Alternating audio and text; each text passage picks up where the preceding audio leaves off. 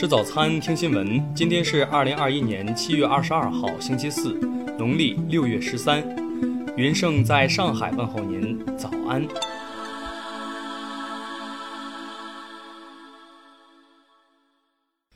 首先来关注头条消息。二十一号下午，河南省召开防汛应急新闻发布会，介绍防汛救援最新情况。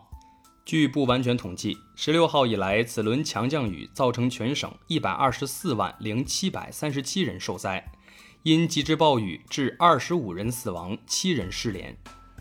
然而，就在各方支援河南的同时，一些企业却借暴雨玩起了灾难营销。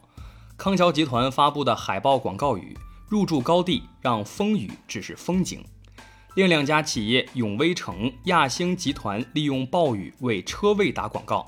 想到出行郑州发布题为“报警预警，我有点大，你们忍一下”的推文。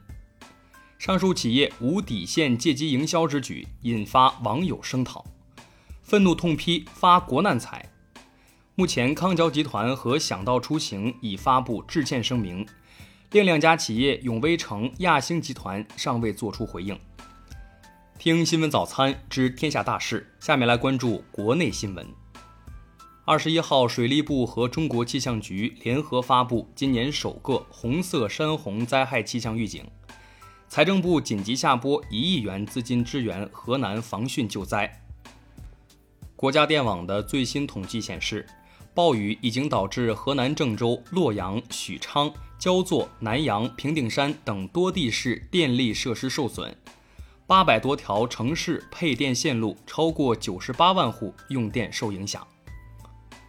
针对河南省特大暴雨对交通运输秩序造成的影响，铁路部门采取多种措施，全力恢复运输秩序。另外，铁路部门高度关注滞留旅客列车安全，目前滞留客车食品得到持续补给。据不完全统计，国内文艺界明星宣布的捐款金额累计已达到三千万元人民币。目前，捐赠者以及捐款数目还在不断增加。国务院关于印发“十四五”残疾人保障和发展规划的通知，主要目标是到二零二五年，残疾人实现较为充分、较高质量的就业。南京市定于二十一号开始对全市常住人口来宁人员开展全员核酸检测，全市分区组织统筹设立核酸检测采样点。二十一号消息，今年第六号台风烟花当日上午已加强为强台风级，预计将在二十五号白天在浙闽一带沿海登陆。下面来关注国际新闻。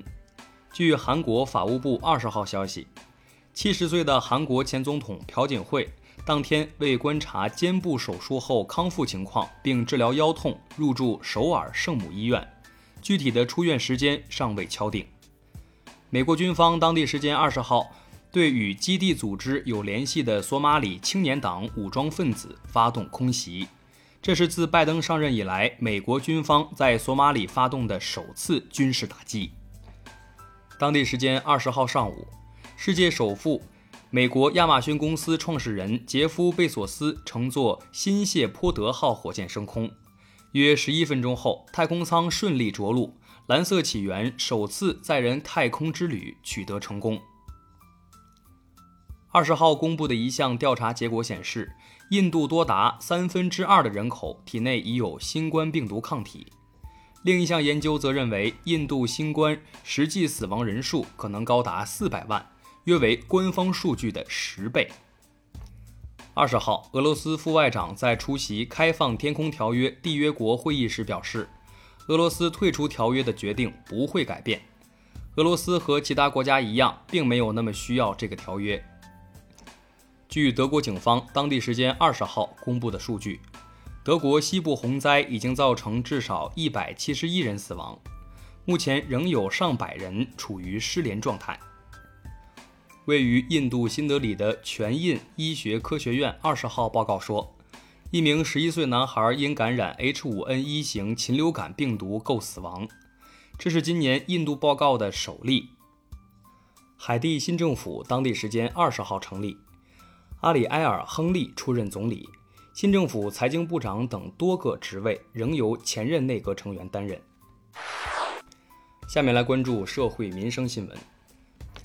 二十号，河北省承德县发布消息，中共承德县委追授在七幺三抗洪抢险中因公牺牲的邢中山、季凤学为优秀共产党员。二十一号。浙江省市场监管局通报一起冒充相关人员进入多个家长微信群，骗取个人信息卖给网络教育培训机构牟利案件，涉及九百多万条信息。目前，五十八名嫌疑人现已被抓捕归案。二十一号，郑州遭遇罕见暴雨，当地一影院负责人将几个影厅开放，为附近群众提供免费热水和休息场所。上千名被困的群众在此处过夜。十九号，宁波市一辆小轿车发生自燃，所幸未造成人员伤亡。起火原因可能是车载香水瓶在太阳下暴晒。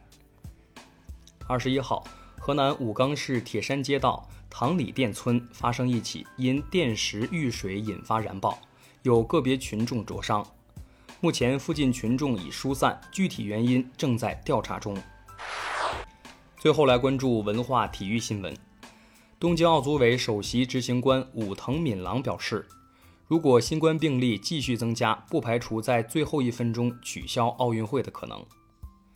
二十一号晚，东京奥运会女组小组赛首轮展开较量，中国女足零比五负于巴西女足，未能取得奥运会开门红。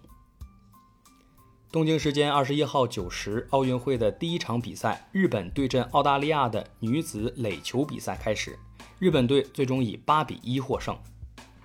二十一号，国际奥组委第一百三十八次全会投票通过，澳大利亚布里斯班正式成为2032年夏季奥运会的主办城市。